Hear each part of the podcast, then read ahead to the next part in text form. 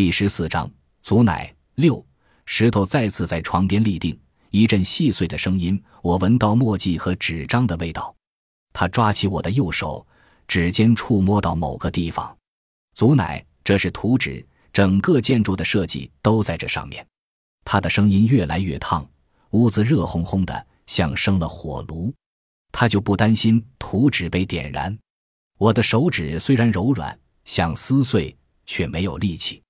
我才不稀罕什么祖乃功，那是乔石头的梦，不是我的。可惜我这残朽的身躯无能为力，只能在心里发发牢骚。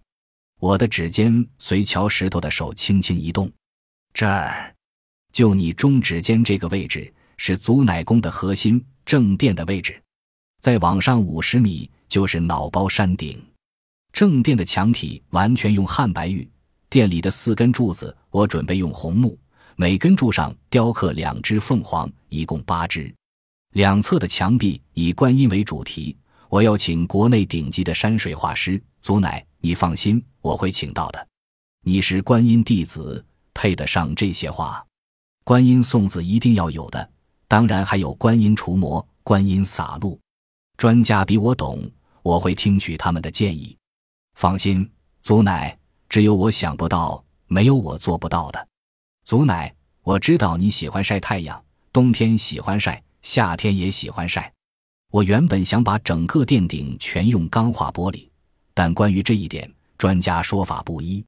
一种意见认为琉璃瓦更好，美观气派，典雅大方，而玻璃不伦不类，坚固性也差。另一种意见认为玻璃坚固耐用，就目前的技术来说，根本不是问题。你躺在那里，可以仰望星空，离大自然更近，你的心情更愉悦。两种方案都有道理，都可取。正因为这样，我有些拿不定主意。祖乃，你更喜欢哪种？这是你的宫殿，你说了算。你给我点暗示好吗？暗示？我恨不得抽你嘴巴子！你个贼小子！我骂，蚂蚁在窜。